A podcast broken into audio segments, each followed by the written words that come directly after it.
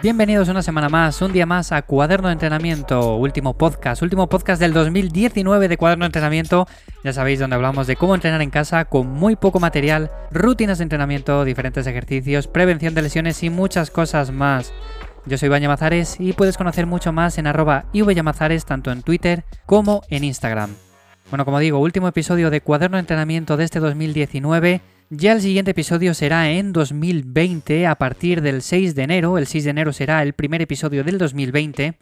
Y en este último episodio vamos a hacer una pequeña valoración en global de lo que ha sido el 2019. Una valoración todos juntos, principalmente para ver si lo que nos hemos propuesto al final lo hemos logrado, hemos hecho más, hemos hecho menos, lo hemos abandonado y todas estas cosas.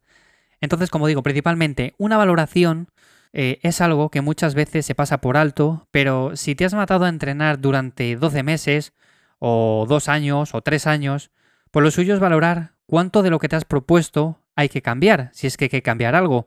Y para eso quiero plantearte unas preguntas que te van a decir si estás haciendo las cosas bien y si hay que cambiar algo o por el contrario hay que seguir haciendo lo que estamos haciendo. La primera pregunta que te quiero hacer, que quiero que te hagas también, es si te gusta realmente lo que haces. Y esto es muy importante, a ver, porque cuando nos planteamos algo realmente es cierto que queremos conseguir unos objetivos y puede que a veces nos cueste un poco más, nos cueste un poco menos, pero si realmente no te gusta lo que estás haciendo, mi consejo es que te busques otra cosa.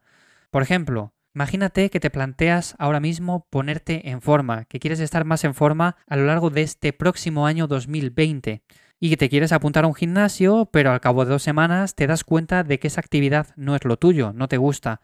Vas a regañadientes y vas a hacer las cosas porque realmente piensas que tienes que hacerlas si quieres notar cambios, porque no hay ninguna otra actividad que te aporte dichos cambios.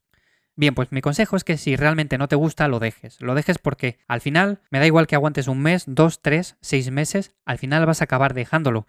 La vida es muy larga y no estamos aquí para hacer algo que no nos gusta. Y realmente si quieres estar en forma, hay muchos caminos. No hace falta que te apuntes a un gimnasio, puedes hacer cualquier otra disciplina. Y sí es cierto que si nos planteamos ganar masa muscular, pues va a haber que hacer unos ejercicios en concreto, unas rutinas en concreto, ondular el volumen, controlar la programación, controlar la frecuencia y todo este tipo de cosas. Está claro, pero por ejemplo, puedes ganar masa muscular con muchas otras modalidades que aunque en sí no son lo óptimo, puede que te gusten más y realmente vas a estar haciendo algo que te gusta, que vas cada día con ganas, que vas motivado. Otra pregunta que me gustaría que te hicieras es si has progresado a lo largo de estos 12 meses o sigues igual que cuando empezaste el año. Esta es una pregunta importante, ya que muchas veces pues no tomamos nota, no tomamos apuntes o simplemente los tomamos en el teléfono móvil. Una de las cosas que creo que peor puede venir de cara a mejorar en nuestros objetivos, pero bueno, depende también de nuestra planificación y de todas esas cosas, de las herramientas que utilicemos y de eso.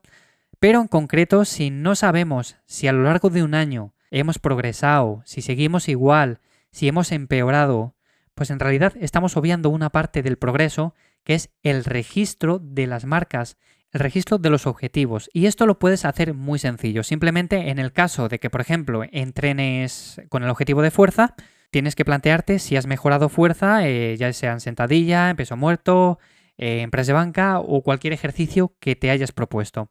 Si tu objetivo era ganar masa muscular, tendrás que ver si realmente has ganado masa muscular o realmente más o menos estás como estabas, o has ganado grasa, o has perdido grasa, o qué has hecho. Pero tienes que mirarlo y tienes que ver si realmente estás en el camino bueno o tienes que hacer algún cambio. Porque de esta forma por lo menos vas a tener un seguimiento y vas a saber qué cambios tienes que hacer con el paso del tiempo. La siguiente pregunta es si crees que podrías haber mejorado más o lo diste todo en cada entrenamiento. Esto es un poco más subjetivo, ya que sí es cierto que dependiendo de la persona se piensa a veces que se ha dado todo en cada entrenamiento y puede quedar algo. No todos tenemos la misma percepción del esfuerzo físico y menos cuando somos novatos. Pero si tú tienes realmente, para ti realmente lo piensas que tienes esa percepción de que lo has dado todo en cada entrenamiento, que lo has dado todo haciendo cada serie, haciendo cada ejercicio, progresando semana a semana, pues si realmente de verdad lo piensas para ti y lo crees firmemente, pues entonces estás en el camino correcto. De lo contrario, si tienes una más mínima duda de que puede que hayas ido a los entrenamientos, hayas entrenado pero lo hayas hecho un poco con desgana, lo hayas hecho un poco pasando un poco el tiempo, mirando el teléfono móvil, mirando a ver eh, si te escaqueabas un poco y todas estas cosas, pues realmente deberías de mejorarlo y deberías de centrarte más en eso en concreto. Y por último, una pregunta que es muy importante, que no nos la hacemos nunca y es de lo más de lo más importante que hay, y es si has aprendido algo nuevo a lo largo de este año.